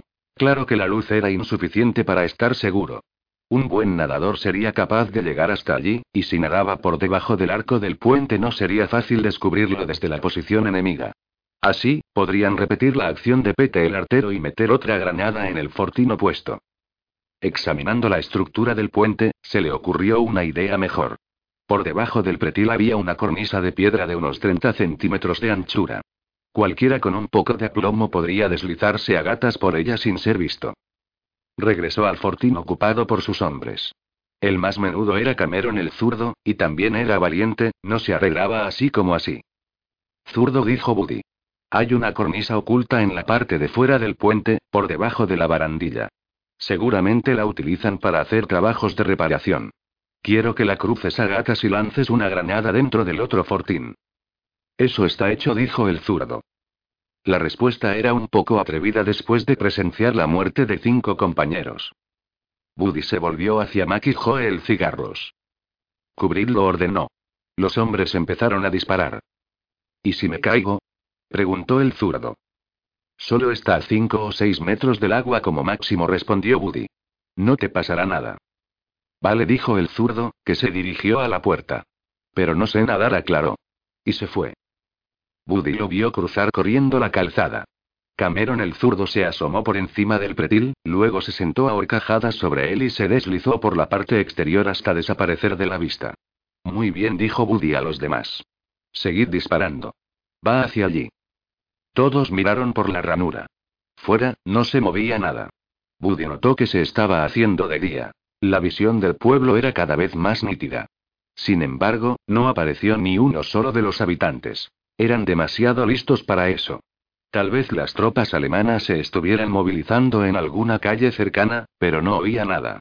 Entonces reparó en que estaba prestando atención a si oía algún ruido del agua, temeroso de que el zurdo se hubiera caído al río. Un perro cruzó trotando el puente. Era un chucho corriente, de tamaño mediano, con la cola muy tiesa. Olisqueó los cadáveres con curiosidad y luego siguió su camino con paso airoso, como si tuviera cosas más importantes que hacer. Buddy lo observó pasar junto al fortín y adentrarse en el barrio del otro lado del río. El hecho de que hubiera amanecido significaba que el grueso de la tropa estaría desembarcando en la playa. Se decía que era el ataque anfibio más importante de la historia. Buddy se preguntó a qué clase de resistencia tendrían que hacer frente. No había nadie más vulnerable que un soldado de infantería cargado con todo el equipo teniendo que cruzar una marisma, pues la playa ofrecía un terreno llano y despejado para que los artilleros ocultos tras las dunas pudieran dispararle. Se sintió muy agradecido por encontrarse dentro del fortín de hormigón. El zurdo tardaba mucho. ¿Se habría caído al agua sin hacer ruido? ¿Era posible que alguna otra cosa hubiera salido mal? Entonces lo vio. Su delgada silueta color khaki se deslizó boca abajo por encima del pretil en el extremo opuesto del puente. Buddy contuvo la respiración. El zurdo se puso a gatas, avanzó hasta el fortín y se levantó pegando la espalda a la curvada pared. Con la mano izquierda sacó una granada. Tiró de la anilla, esperó unos segundos y se estiró para colarla por la ranura. Buddy oyó el estruendo de la explosión y observó un fogonazo refulgente por las ranuras. El zurdo levantó los brazos por encima de la cabeza como un campeón. Vuelve a ponerte a cubierto, imbécil. Gritó Buddy, aunque el zurdo no podía oírlo. Podía haber un soldado alemán oculto en algún edificio cercano, deseoso de vengar la muerte de sus amigos. Sin embargo, no sonó ningún disparo. Tras su breve danza de la victoria, el zurdo entró en el fortín, y Buddy se quedó más tranquilo. Con todo, aún no estaban a salvo del todo. En esas circunstancias, un repentino ataque por parte de unas decenas de alemanes podía hacer que volvieran a ocupar el puente. Y, entonces, todo habría sido en vano. Se esforzó por aguardar un minuto más para ver si las tropas enemigas se dejaban ver. No observó ningún movimiento. Empezaba a darle la impresión de que en Église de Soeurs no había un solo alemán, aparte de los que guardaban el puente. Era posible que los relevasen cada 12 horas desde unos barracones situados a varios kilómetros de distancia. Joel Cigarros dijo. Deshazte de los alemanes muertos. Échalos al río. Joe arrastró los tres cadáveres fuera del fortín y los arrojó al agua. Luego hizo lo mismo con los dos centinelas. Pete y Mac dijo Buddy, id a reuniros con el zurdo en el otro fortín. Los tres tenéis que aseguraros de mantener los ojos bien abiertos, aún no hemos acabado con todos los alemanes de Francia. Si veis que se acercan tropas enemigas a vuestra posición, no dudéis, no negociéis. Disparadles. Los dos hombres salieron por la puerta y se dirigieron con paso apresurado hasta el fortín opuesto. Si los alemanes trataban de volver a conquistar el puente, les costaría lo suyo, sobre todo teniendo en cuenta que se estaba haciendo de día. Buddy se dio cuenta de que los norteamericanos muertos en medio del puente llamarían la atención de las fuerzas enemigas y les harían reparar en que los fortines estaban ocupados. Eso arruinaría el efecto sorpresa. Eso significaba que también tenía que deshacerse de los cadáveres de sus compañeros. Explicó a Joe lo que debía hacer y salió del fortín. El aire de la mañana era fresco y limpio. Se dirigió al centro del puente. Comprobó que ningún cuerpo tuviera pulso.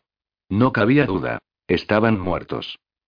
Uno por uno, cargó con sus compañeros y los arrojó por encima del pretil.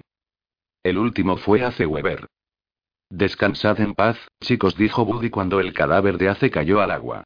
Guardó un minuto de silencio, con la cabeza baja y los ojos cerrados. Cuando se volvió para marcharse, el sol empezaba a ascender. Vi. El gran temor de los aliados al planear la operación era que los alemanes enviasen rápidamente tropas de refuerzo a Normandía y organizasen un poderoso contraataque que obligara a los invasores a volver a embarcarse, en una réplica del desastre de Dunkerque. Lloyd Williams era uno de los hombres encargados de que tal cosa no ocurriera. La tarea de ayudar a prisioneros fugitivos a regresar a su país había pasado a un segundo plano tras la invasión, y ahora trabajaba junto con la resistencia francesa. A finales de mayo, la BBC empezó a transmitir mensajes encriptados que desencadenaron una campaña de sabotaje en la Francia ocupada por los alemanes. Durante los primeros días de junio, cientos de líneas telefónicas fueron cortadas, sobre todo en puntos difíciles de localizar. Se incendiaban depósitos de combustible, las carreteras quedaban cortadas por árboles caídos y se rajaban neumáticos. Lloyd estaba ayudando a los ferroviarios, que eran comunistas acérrimos y se hacían llamar Resistance Fer. Llevaban años volviendo locos a los nazis con sus subrepticias acciones subversivas. Era un misterio por qué los trenes de las tropas alemanas se desviaban por vías recónditas y acababan a muchos kilómetros de distancia de su destino. Las máquinas se estropeaban sin motivo aparente y los vagones descarrilaban. La cosa llegó a tal punto que los invasores decidieron reclutar a ferroviarios alemanes para que controlasen el sistema. Pero la situación empeoró. En la primavera de 1944, los ferroviarios empezaron a causar destrozos en la propia red. Volaban las vías e inutilizaban las enormes grúas destinadas a retirar los trenes siniestrados. Los nazis no se lo tomaron a la ligera. Cientos de ferroviarios fueron ejecutados, y miles, deportados a campos de concentración.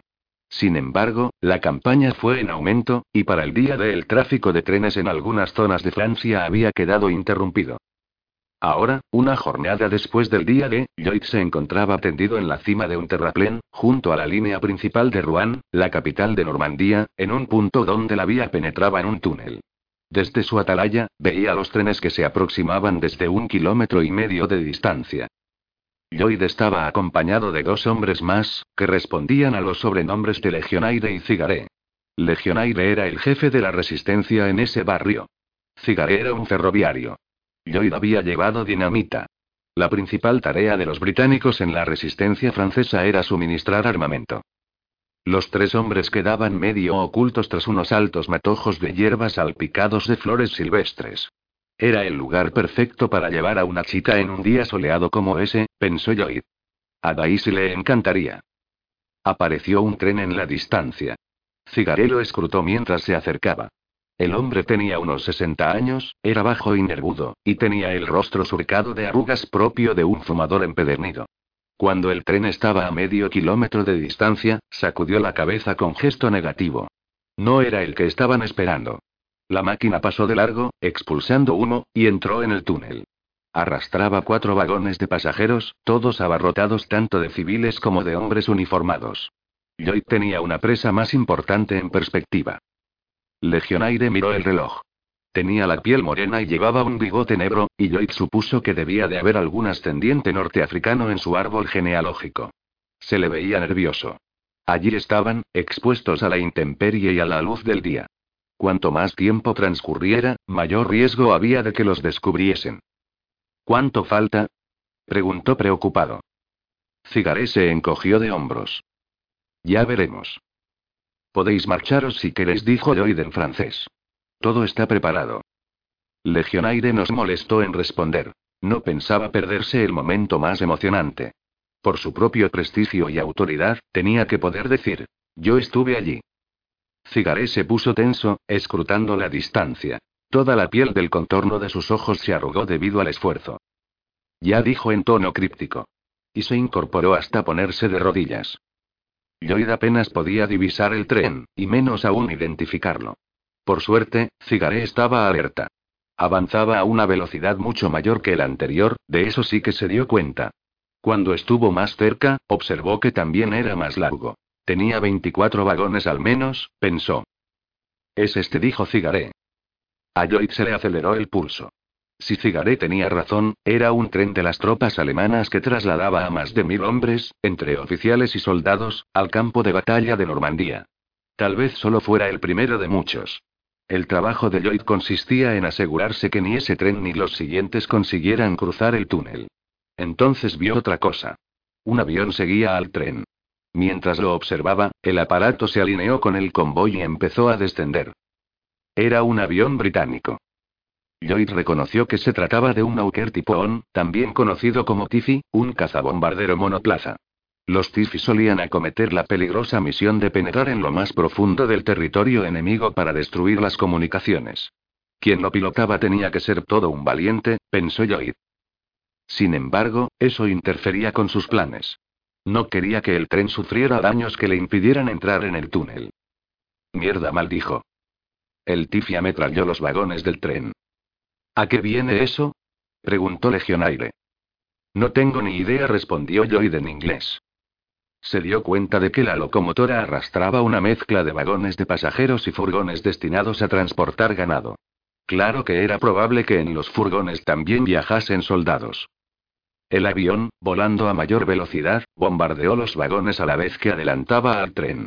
Llevaba cuatro cañones con cintas de munición de 20 milímetros, y provocó un estruendo aterrador que superó el ruido del motor del avión y los enérgicos resoplidos del tren. Lloyd no pudo evitar sentir lástima por los soldados allí atrapados, a quienes resultaba imposible librarse de la letal lluvia de disparos.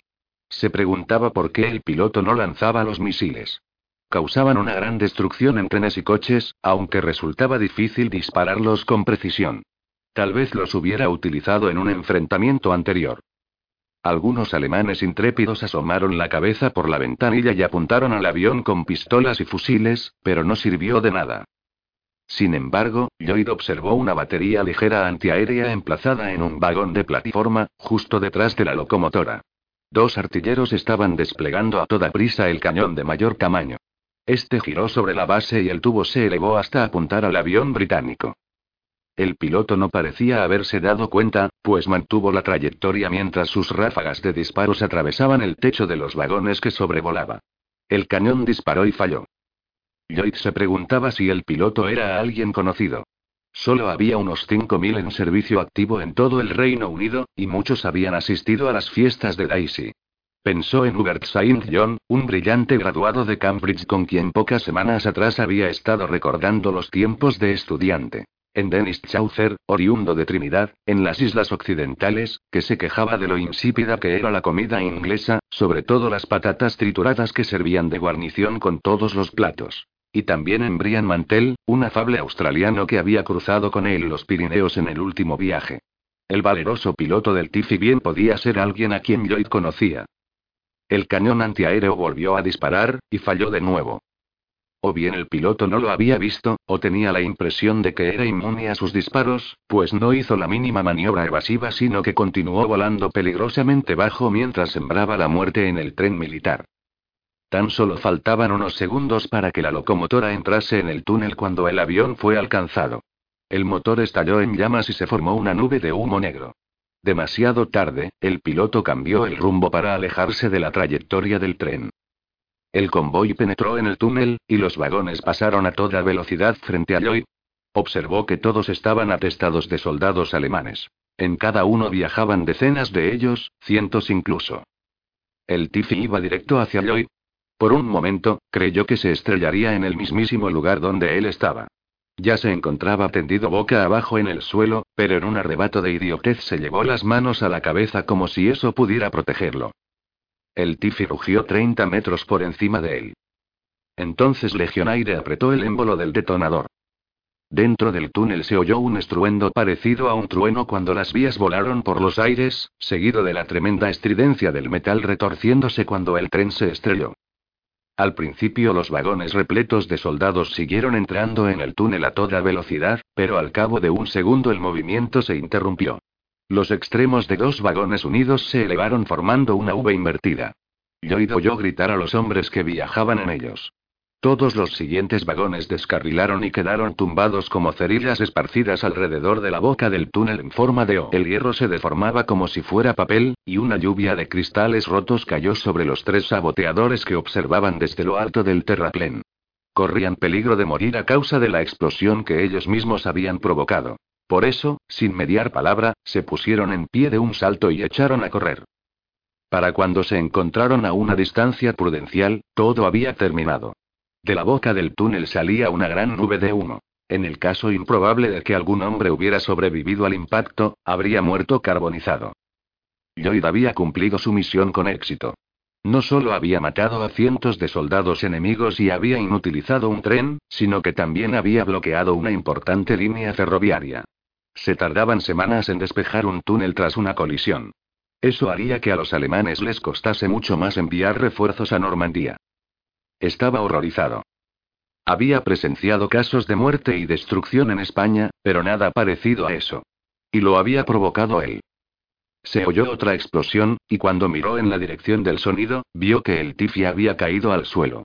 La nave ardía, pero el fuselaje no estaba destruido. Cabía la posibilidad de que el piloto siguiera con vida. Corrió hacia el avión, y Cigaré y Legionaire lo siguieron. El avión derribado no había quedado del revés. Tenía un ala partida por la mitad. Su único motor desprendía humo. La cúpula de plexiglas había quedado ennegrecida por el hollín y Lloyd no veía al piloto. Se situó sobre el ala y quitó el seguro de la cúpula.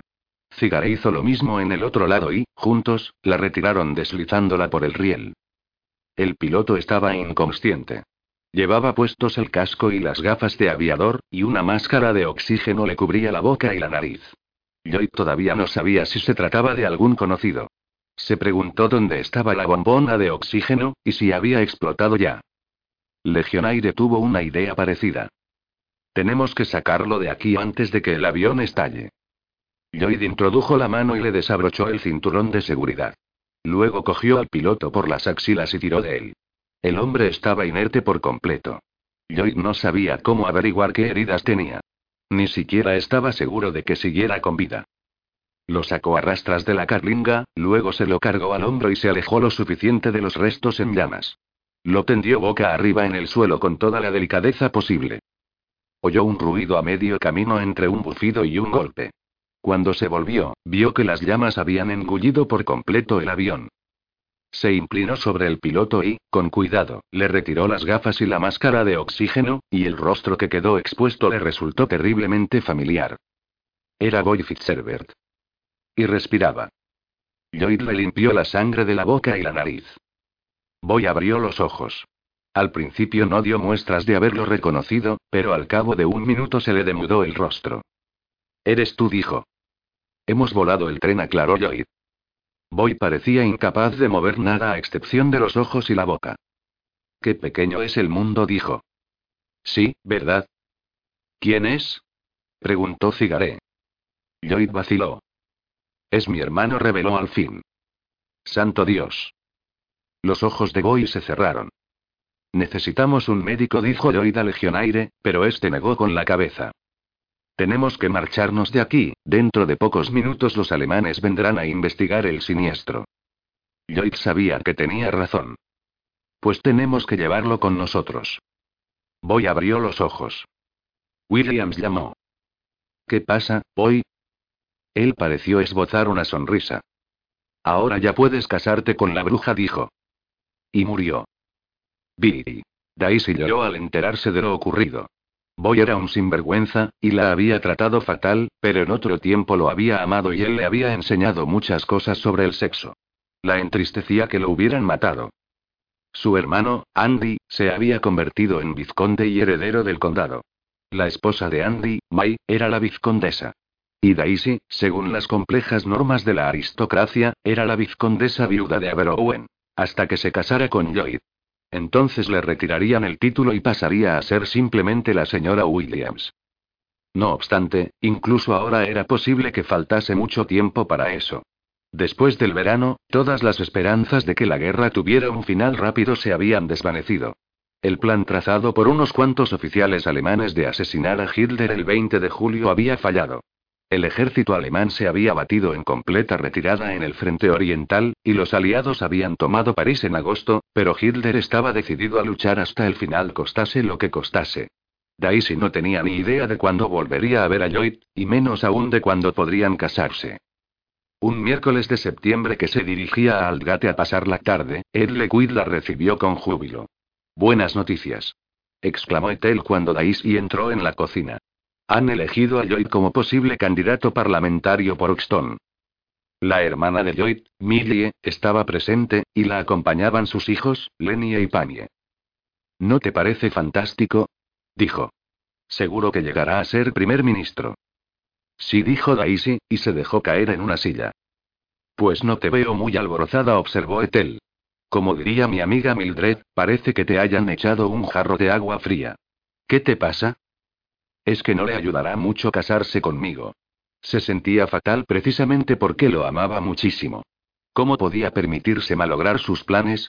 Y, por otra parte, ¿cómo podía dejarlo?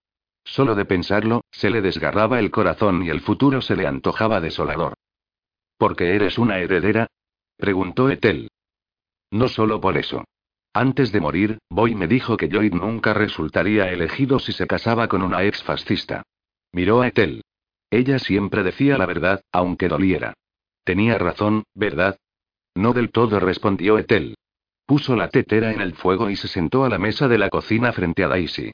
No te diré que no influya, pero no creo que debas tomártelo a la tremenda. Eres como yo, pensó Daisy, dices siempre lo que piensas. No me extraña que Lloyd se haya enamorado de mí. Soy la estampa de su madre, solo que más joven. El amor lo puede todo, ¿no es así? Terció Millie. Entonces reparó en que Lennie, de cuatro años, estaba atizando a Panie, de dos, con un soldadito de madera. No le pegues a tu hermana. Gritó. Se volvió de nuevo hacia Daisy y prosiguió. Además, mi hermano te adora. No creo que haya amado tanto a nadie en su vida, si te digo la verdad. Ya lo sé, dijo Daisy. Tenía ganas de llorar. Pero está decidido a cambiar el mundo, y no puedo soportar la idea de interponerme en su camino.